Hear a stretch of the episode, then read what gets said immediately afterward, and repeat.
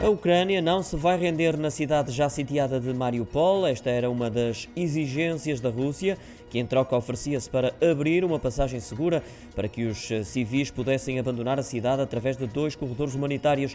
A vice-primeira-ministra da Ucrânia, Irina Vereshchuk, afastou qualquer hipótese de rendição ou de posição das armas em declarações feitas ao canal ucraniano Pravda e acrescentou que a Rússia já foi informada quanto a essa posição. Relembro que de Mariupol chegam relatos de extrema violência e destruição por causa dos bombardeamentos constantes com cadáveres espalhados pelas ruas da cidade, que está neste momento sem alimentos, água e energia. As autoridades locais avançam com a informação de que são 3 mil as vítimas mortais só em Mariupol e que 80% dos edifícios estão destruídos.